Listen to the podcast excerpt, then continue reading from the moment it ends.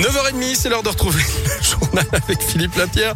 Bonjour Philippe. Bonjour Guillaume, bonjour à tous. À la une de l'actualité, à Lyon, l'arrivée d'Omicron dans notre région. 9 cas ont été détectés en France et notamment en Auvergne-Rhône-Alpes d'après le dernier bilan du ministère de la Santé.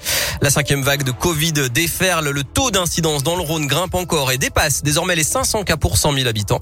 Dans ce contexte, Jean Castex est à Lyon en visite cet après-midi. Le premier ministre qui a terminé sa période d'isolement après avoir eu le Covid. Il visite un laboratoire un centre de vaccination et l'aéroport Lyon-Saint-Exupéry qui renforce les contrôles.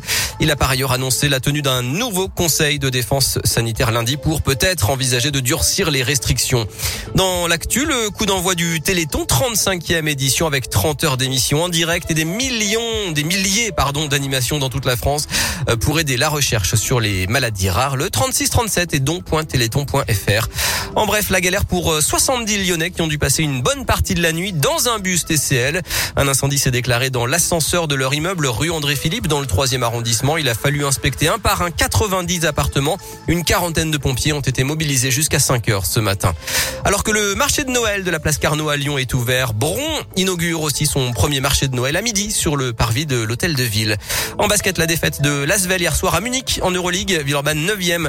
En rugby, le loup reçoit Brive demain à 15h en top 14 et puis il y a du foot aussi la 17e journée de Ligue 1 ce week-end. L'OL a rendez-vous dimanche à 20h45 à Bordeaux.